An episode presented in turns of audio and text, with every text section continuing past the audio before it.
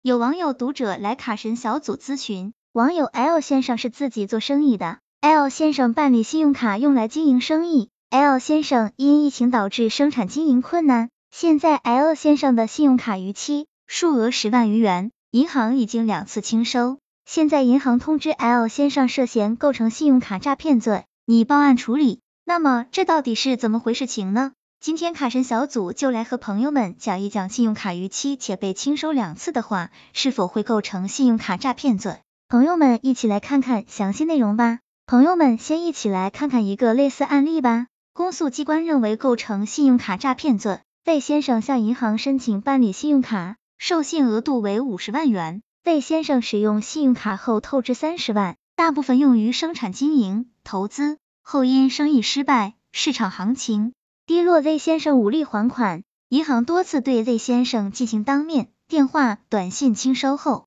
，Z 先生仍不偿还所欠的信用卡透支款，但是与银行协商争取分期还款，因银行不接受还款方案，因此报案处理。公诉机关认为，Z 先生以非法占有为目的，超过规定期限透支，并经发卡银行清收后仍不归还，数额巨大。其行为触犯了《中华人民共和国刑法》第一百九十六条第一款第四项第二款之规定，应当以信用卡诈骗罪追究其刑事责任。没有非法占有目的不构成犯罪。根据刑法及相关司法解释的规定，持卡人以非法占有为目的，超过规定限额或者规定期限透支，经发卡银行两次有效清收后，超过三个月仍不归还的，应当认定为刑法第一百九十六条规定。的恶意透支，以非法占有为目的，是恶意透支的主观要件。信用卡最主要的功能就是透支，从而使持卡人得以购买超出自己现有支付能力的商品或服务。银行也以各种各样的促销活动，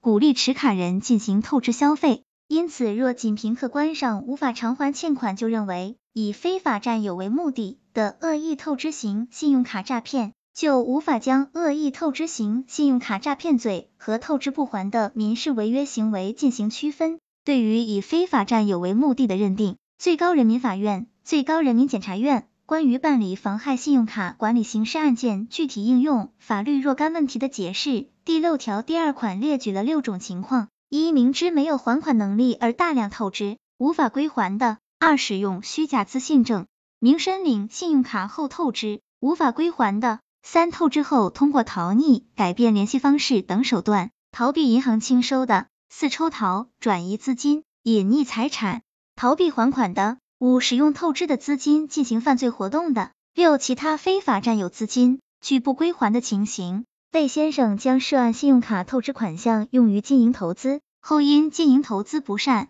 市场风险等客观原因，造成透支款项无法偿还。且积极与银行协商争取分期还款，不存在前述情况，主观上没有非法占有透支款的目的，不属于恶意透支信用卡的行为，不构成信用卡诈骗罪。结合实务经验，卡神小组为朋友们提出以下建议供参考：一、根据法律规定，如果认定构成信用卡诈骗罪，以下条件缺一不可。非法占有为目的，超过规定限额或者规定期限透支，经发卡银行两次有效清收后，超过三个月仍不归还的。二，在银行清收的过程中，建议持卡人与银行积极协商，表明自己愿意还款，希望银行给出分期还款的方案。三，建议在使用信用卡过程中按时还款，如果自己没有还款能力，依然大量透支。或者为了躲避债务更换联系方式、隐匿转移财产的，可能构成信用卡诈骗罪。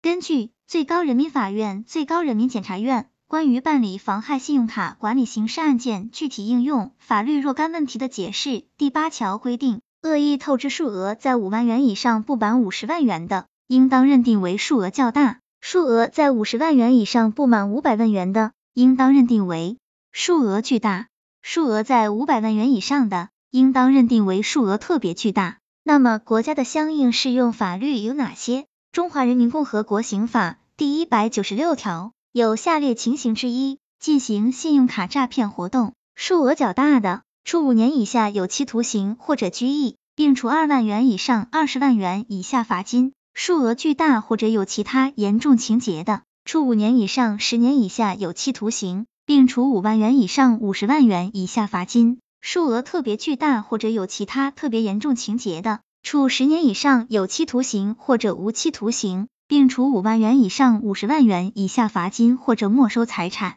一、使用伪造的信用卡的；二、使用作废的信用卡的；三、冒用他人信用卡的；四、恶意透支的。前款所称恶意透支，是指持卡人以非法占有为目的，超过规定限额或者规定期限透支，并且经发卡银行清收后仍不归还的行为。最高人民法院、最高人民检察院关于办理妨害信用卡管理刑事案件具体应用法律若干问题的解释第六条，持卡人以非法占有为目的，超过规定限额或者规定期限透支，经发卡银行两次有效清收后，超过三个月仍不归还的，应当认定为刑法第一百九十六条规定的恶意透支。对于是否以非法占有为目的，应当综合持卡人信用记录、还款能力和意愿、申领和透支信用卡的状况、透支资金的用途、透支后的表现、未按规定还款的原因等情节作出判断，不得单纯依据持卡人未按规定还款的事实。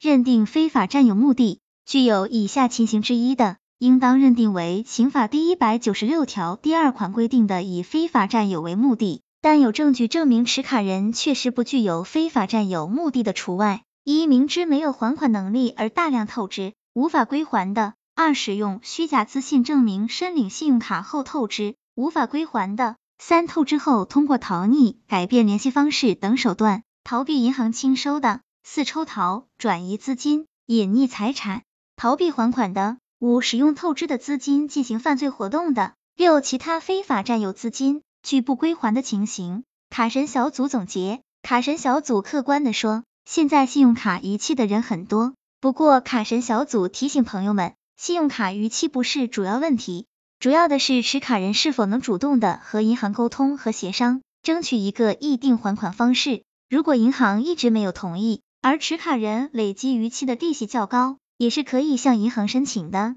毕竟，在卡神小组看来，银行客服有时候未必不通情达理，有的时候未必通情达理，这都是和发卡银行现实的政策有关系。所以，卡神小组希望朋友们在逾期后可以主动一点，这样事情才能处理的完美。朋友们说是不是？希望这个资料对朋友们有所帮助。